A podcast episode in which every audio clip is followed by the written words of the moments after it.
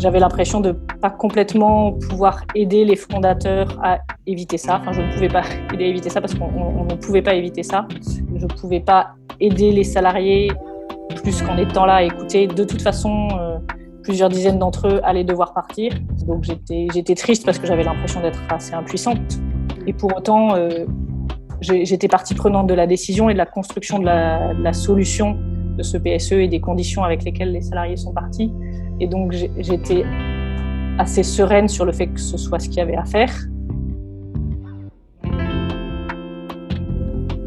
Dans cet épisode d'Instant RH, un road trip éclectique avec Claire Degay, DRH chez Evaneos. On y parle des quotidiens d'une RH en usine, de l'importance de faire des breaks dans sa carrière, parfois, de la nécessité d'avoir la bougeotte, souvent, de communication non violente et de toutes ces expériences qui forgent et qui décuplent l'envie de diversité. Premier stop, Paris, le lieu de la découverte de Claire avec les ressources humaines alors qu'elle est fraîchement diplômée d'une école d'ingé. Elle atterrit en stage chez Danone, dans une équipe RH qui travaille sur les projets de développement durable. Et elle décide d'y rester. En fait, j'ai été très heureuse dans mon, dans mon immersion RH euh, pendant ces six mois parce qu'on était en, open space et donc je, côtoyais au quotidien l'ensemble des métiers RH euh, au, siège de Danone en France. Et donc j'avais envie de creuser ce, sillon-là et donc j'ai eu la possibilité de partir en usine pour apprendre le métier RH sans avoir complètement encore euh, choisi ou conscience que ce serait pour de bon. Et de fait, en usine, j'étais encore dans un milieu scientifique d'ingénieurs les jeunes que je recrutais en, stage euh, pour l'usine, c'était quasiment mes anciens camarades euh, d'études. Et, donc, j'avais cette compréhension-là du milieu technique ingénieur de l'usine, mais en découvrant le métier RH. Enfin, au bout de deux ans de, ce poste RH en usine, le, directeur d'usine m'a proposé de passer en production et de devenir euh, responsable d'équipe en production. Euh, avec cette idée que les ingénieurs peuvent pas finir RH. Et donc, il, y avait une possibilité que je revienne encore ingénieur, mais qu'après, ce serait, ce serait foutu. Et puis, je pense que c'est là que j'ai vraiment choisi de dire non, mais en fait, je suis vraiment heureuse dans ce métier, j'aime ce que je fais, donc j'ai envie de continuer mon parcours en RH. Justement, c'est ce que j'allais te demander, euh, une, RH avec euh, une formation d'ingénieur, enfin une âme même d'ingénieur. Qu'est-ce que ça a pu t'apporter Tu sens que ça a été une, une grande aide ou au contraire, euh, tu as été face à des difficultés? Dans mes deux premiers postes, euh, ça a été très aidant pour comprendre les métiers au service desquels j'étais, donc comprendre ce qui se passait en, usine, euh, dans un échangeur thermique ou dans des vannes, et les, ouvriers que je recrutais, qu'est-ce qu'ils allaient faire au quotidien? Et quand je parlais avec un chef d'équipe, je comprenais ce qui se passait. Et dans mon deuxième poste, j'étais RH pour les systèmes d'information de Danone, donc c'était c'était encore en contact avec des anciens camarades de promo, si je peux dire comme ça. Donc, ça m'a d'abord servi à, comprendre les métiers que je servais et du coup à pas tellement avoir d'efforts à faire sur le service euh, rendu, mais enfin sur la manière d'exercer le métier RH plutôt que le, euh, la fonction euh, au service de laquelle j'étais.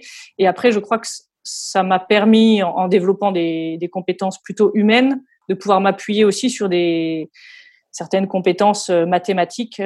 Enfin, une de nos responsabilités en RH, c'est aussi la masse salariale et c'est aussi euh, les, rémunérations et de pouvoir euh, de pouvoir créer des politiques de rémunération, euh, faire des faire des simulations de, de masse salariale. Bah, c'est peut-être plus facile quand on a fait beaucoup de maths et des études d'ingénieur ou quand on n'en a pas fait du tout. Donc voilà, je me suis aussi appuyée quand même sur cette compétence-là et sur ce ce goût-là. Et là, chez Evaneos, je me suis amusée la semaine dernière à refaire des équations linéaire, affine et exponentielle pour notre euh, futur plan de BSPCE, d'actionnariat salarié. Bon, voilà. Et je, savais que c'était pas avec tous les RH de mon équipe que je pouvais m'amuser à faire ça et que peut-être d'autres à ma place n'auraient euh, pas pu faire ça aussi. Un petit retour aux sources. Oui, c'est ça. de temps en temps. Et là, tu parles des aspects très positifs. Est-ce que tu as été aussi confronté à des choses plus problématiques? J'avais un petit sentiment d'imposture au début, en me disant mais je suis là en RH, mais j'ai rien appris du métier RH. Donc, est-ce que je suis vraiment à ma place? Est-ce que je suis légitime? Donc ça, ça a été ce qui a été difficile, c'était le propre regard sur moi finalement, et c'est là que j'ai beaucoup découvert que on peut grandir en s'appuyant sur la confiance que d'autres nous font. Mmh.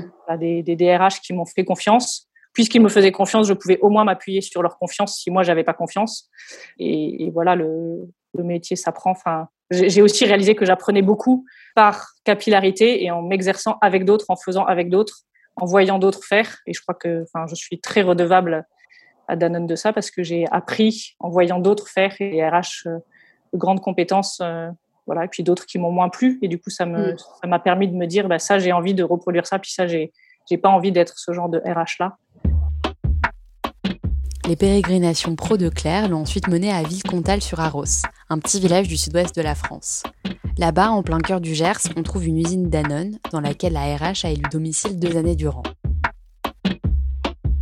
Euh, je m'en rends compte un peu a posteriori, mais j'aime vraiment bien débarquer dans des mondes où je connais rien et pouvoir, euh, et pouvoir faire des liens. En fait, il n'y a rien qui m'attriste plus que d'entendre des salariés d'usine se plaindre de salariés du siège et des salariés du siège se plaindre des salariés d'usine ou euh, des gens de, grands groupes se dire qu'ils aimeraient bien être aussi agiles qu'une start-up ou des gens de start-up se dire ah, on aimerait bien être aussi gros que des, des grandes entreprises qui ont plus de moyens. Ou, en fait, de, toujours se plaindre de pas être l'autre ou se plaindre de ce qu'est l'autre sans, sans, plus se connaître que ça, ça, ça m'attriste beaucoup. Et donc, moi, j'aime j'aime bien euh, débarquer dans un milieu nouveau en, en, apportant autre chose. Et donc, euh, j'étais heureuse d'arriver du siège et de mon stage au siège en usine pour euh, voilà pour aussi essayer de démystifier un peu ce qu'est le siège et puis ah pour rendre plus proche pour rendre plus proche ce qu'est le siège aux gens d'usine et puis pour aider ceux du siège à comprendre ce qu'est la, la, réalité d'usine peut-être en parlant les mêmes mots le même le même langage. Quand je suis arrivée en, en usine à, à sur Arros dans le Gers euh, j'avais j'avais toutes les tares de, de, de, la terre pour les, pour les gars d'usine. J'avais l'âge à peu près d'être leur fille, donc j'étais pas crédible. J'arrivais du siège en ressources humaines. Et en plus, j'avais une voiture immatriculée 33. Et pour des gars d'usine du Gers, c'était vraiment la plaie, les Bordelais qui, euh, qui envahissent leur forêt, qui piquent les champignons et, les, et qui envahissent les pistes de ski. Donc, mais, mais finalement, c'est des gars avec qui j'ai aimé, jouer la pala euh, après les journées d'usine. Le milieu d'usine est un milieu beaucoup plus clos finalement que le milieu du siège parce que on était 200 et, et, finalement le bled autour fait pas beaucoup plus d'âme que 200 personnes. Donc en fait, on, on, vit beaucoup avec ses collègues, on vit beaucoup avec dans le même univers. Alors qu'au siège, quand on est à Paris, euh, c'est beaucoup plus vaste, quoi. Est-ce qu'il y a un échange peut-être avec un salarié qui t'a marqué pendant ces années usines? Je me, je me, souviens d'un d'un chef d'équipe euh, qui m'avait dit Oh là là, le premier message que tu as envoyé, il y avait du rouge dans ton message, j'ai cru que tu étais méchante. Et en fait, j'avais mis une deadline en rouge parce que c'était un sujet que je portais depuis le siège et, et je savais bien qu'il n'avait pas beaucoup avancé. Je voulais vraiment qu'il rate pas la date. Mais à ce moment-là, je me suis aperçue de ce que renvoyait un, voilà, un message écrit par rapport à une discussion à, à l'oral. Et, et surtout, j'avais pas mesuré à ce moment-là. Et deux ans après, il m'en reparlait en fait de mon premier mail avec du rouge dedans. Comme quoi ça marque peut-être euh, les traumas euh, de l'école. En tout cas, je, je, vois une grande différence dans le fait d'avoir vécu ensemble et le fait d'aller vivre en usine et de me mettre en chaussures de sécurité avec euh, les ouvriers et ouvrières, parce qu'il y en avait quand même quelques-unes sur place, et de, de partager le quotidien, c'est quand même beaucoup plus facile, quel que soit le projet après. Mais, mais finalement, chez Evaneos aujourd'hui, on fonctionne très bien à distance, mais je crois qu'on fonctionne d'autant mieux qu'on vivait ensemble euh, les uns avec les autres pendant, pendant des mois, des années avant. Donc je, crois quand même qu'il n'y a pas grand-chose qui remplace le fait de, de, se côtoyer au quotidien et de vivre, de vivre ensemble le, la réalité du métier. Et en plus, en usine, le, le métier, il est, il est tangible, on l'a sous les yeux, on l'a dans les mains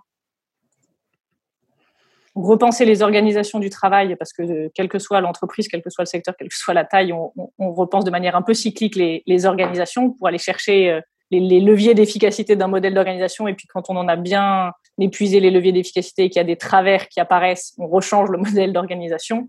Donc je l'ai vu de manière assez cyclique ça dans ma vie RH.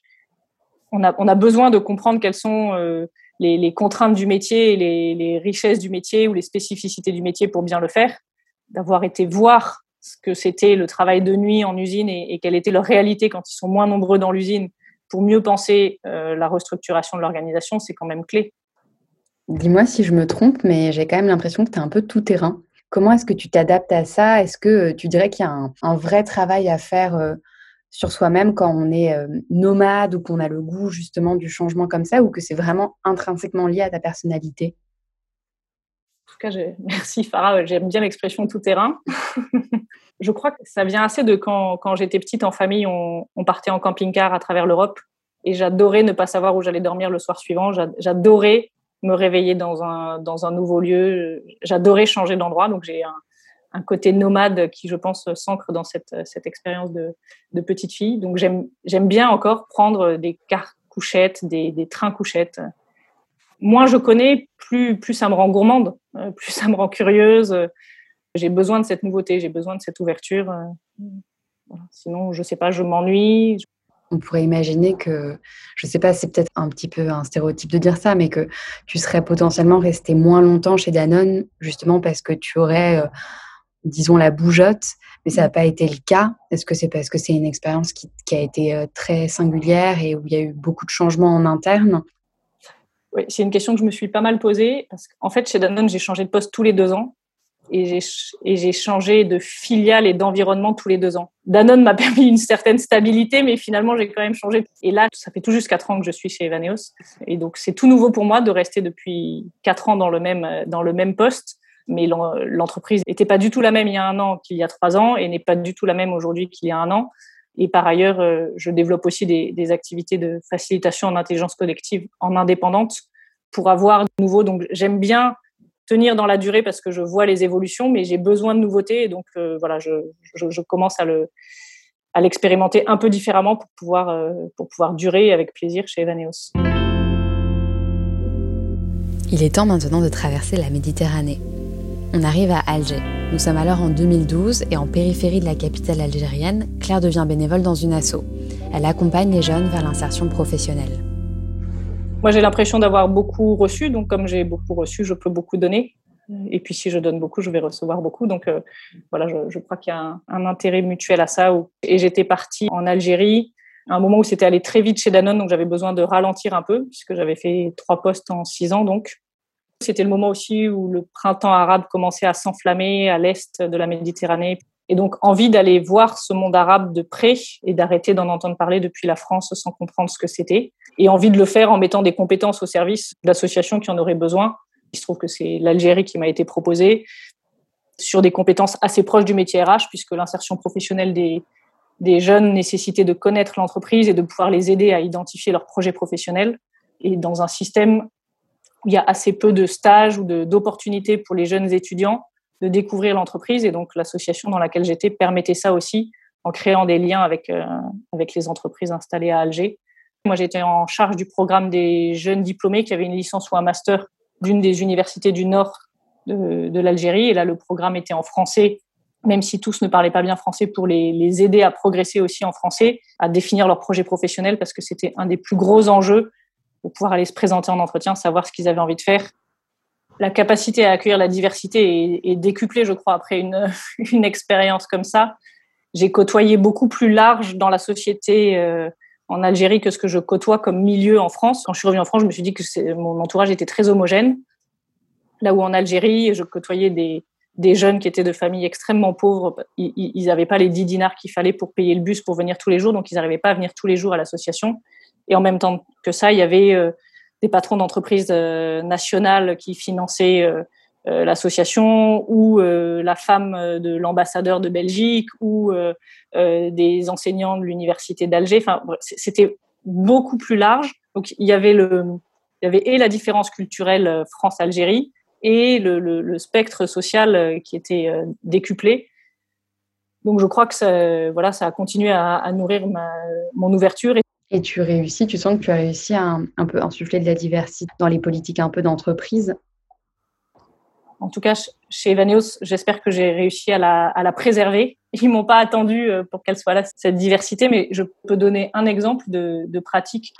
Quand, je suis arrivée chez Evaneos, donc en 2017, on était 115 et ils avaient doublé de taille tous les ans depuis 4 ans. Euh, la boîte avait 8 ans, mais les, les, les 3-4 dernières années avaient été extrêmement rapides.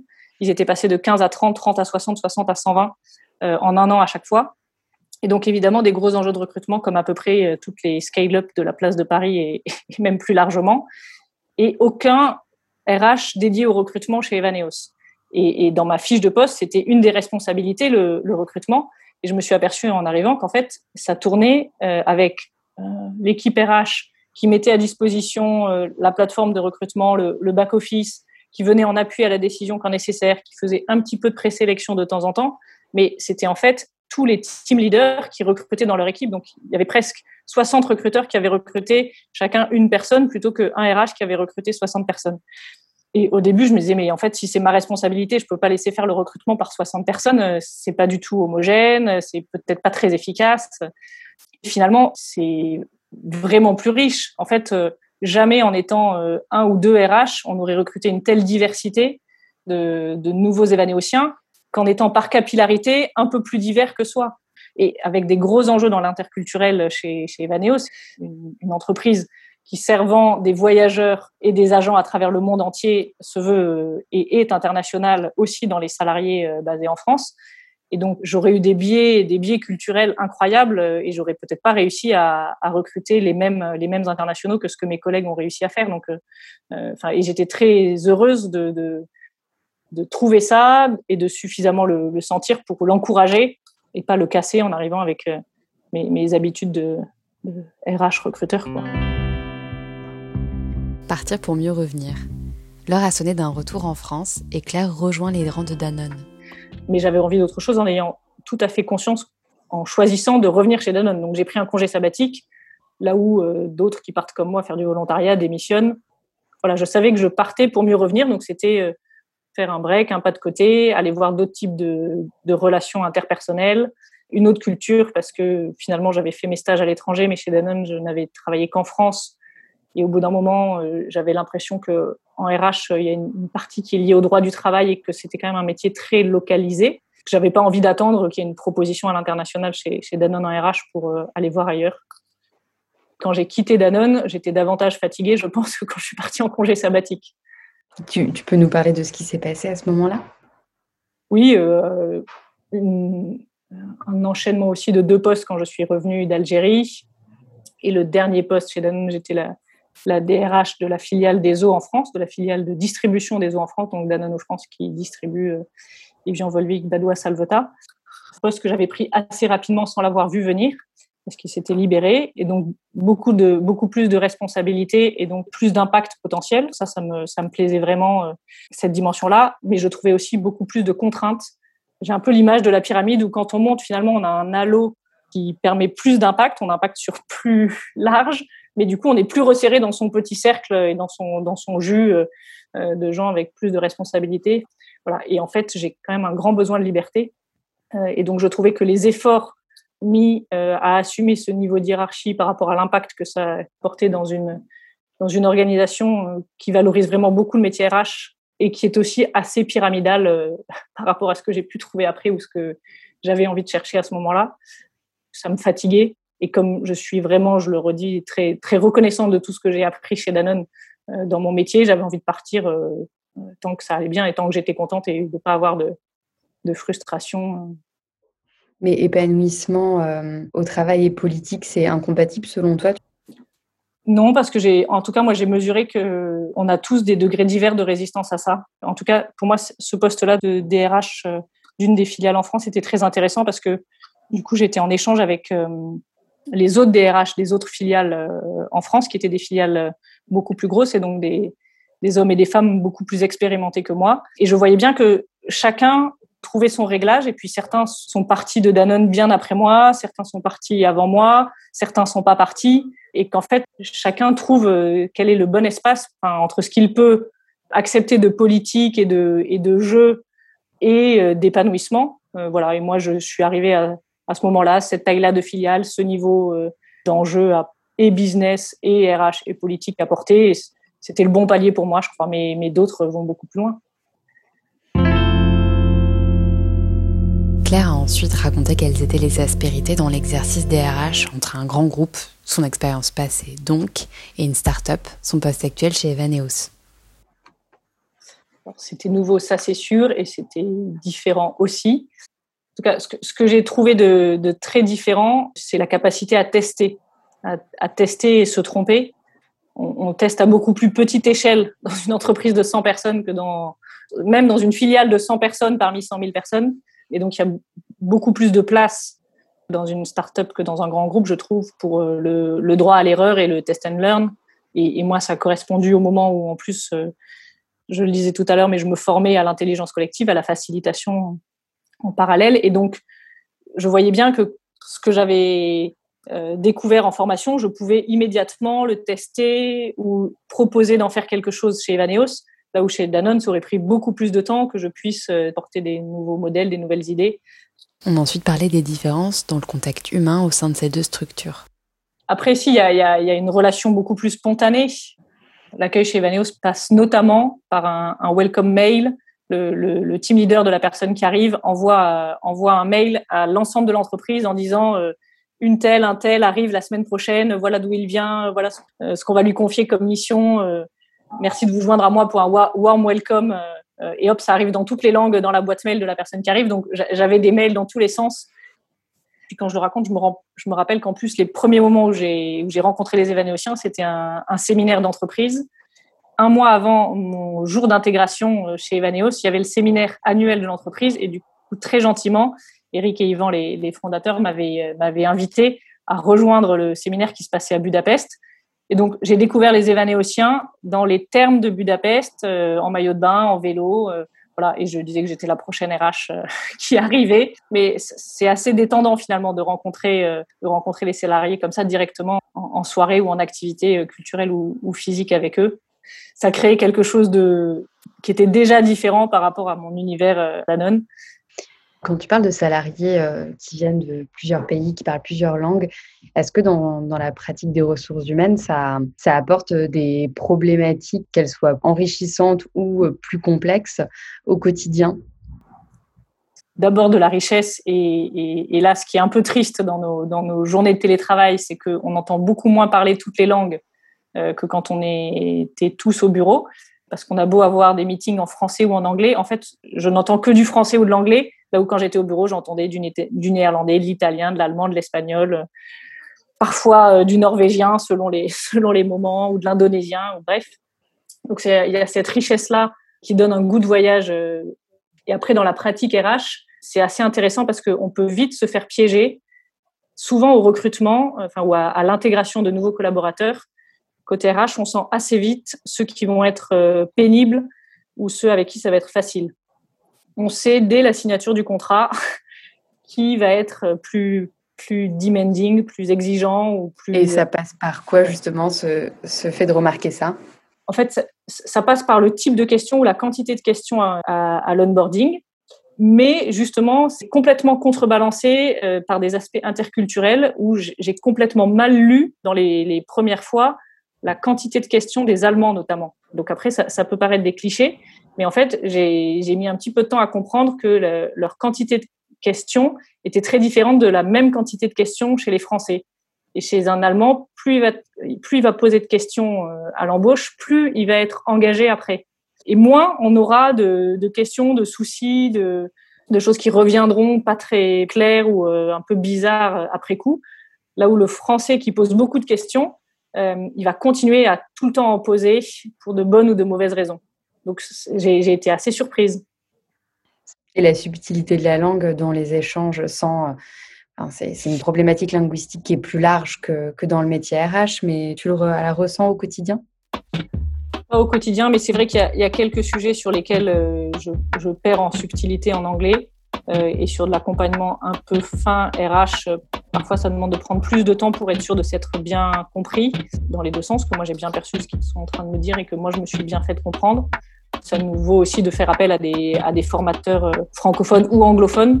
On, a beaucoup euh, euh, donné de formation en communication non violente chez, chez Evaneos. C'est vraiment un des socles de notre, de notre culture, de notre fonctionnement, de la manière dont on a envie de se développer, de se mettre en relation les uns avec les autres, de travailler ensemble. Et, et donc, on a, on a formé à la CNV en français ou en anglais parce que c'est des choses assez personnelles quand on vient chercher les, les émotions, les besoins, les ressentis de chacun. et donc, côté RH, on a, on a pris à bras le corps le fait de, de former largement. Avant la crise, 50% des évanéociens avaient suivi deux fois deux jours de formation à la communication non violente. Et ils étaient huit ou neuf à avoir, euh, à avoir suivi huit jours en plus euh, pour être des, des références ENV. Tu constates vraiment un avant et un après? Je peux dire qu'après l'année de crise qu'on a traversée, qu'on traverse encore dans le tourisme, ça a été indispensable comme, euh, comme ferment du collectif. Parce qu'on a été quand même bien malmenés. Et il y avait une, qualité d'empathie les uns pour les autres dans cette euh, phase-là, des salariés pour euh, les dirigeants qui ont des décisions pas faciles à prendre et des dirigeants pour les salariés qui traversent des situations difficiles, qui est incomparable à ce que j'ai pu connaître ou entendre d'amis qui sont ailleurs. Donc, je ne sais pas s'il y a eu un avant, un après, mais je sais que ce que ça a construit petit à petit dans, l'entreprise est super clé aujourd'hui et a été super clé cette année. Dans, les, moments les plus difficiles de l'année 2020, il y a eu l'annonce chez Evaneos d'un plan social qui était vraiment le, dernier rempart de ce qu'on avait envie de faire ou de ce qu'on qu était prêt à accepter de, faire parce qu'on a il y avait eu d'abord du, chômage partiel très massif et puis il y avait eu des départs volontaires et arriver à des départs contraints, c'était vraiment la, dernière chose qu'on voulait faire, euh, quand je dis on, c'est euh, à la fois au comité de direction, euh, à la fois avec le, CSE, les représentants du personnel. En tout cas, c'était vraiment le dernier rempart pour Eric et Yvan aussi, nos fondateurs.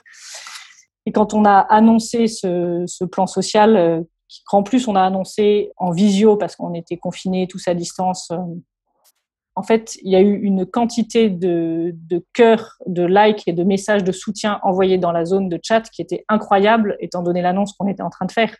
Donc, il y avait une émotion de ceux qui prenaient la parole comme de ceux qui recevaient la nouvelle qui était juste dingue.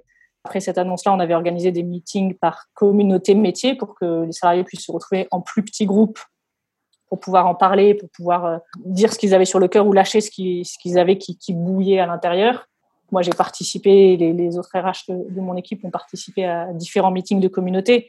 Et la, qualité d'écoute de chacun pour chacun et la qualité de parole, euh, la, capacité de chacun à mettre des mots sur ce qu'il était en train de vivre, aurait, aurait jamais été la même si on n'avait pas eu ces formations euh, CNV les, les, deux années euh, qui s'étaient écoulées avant.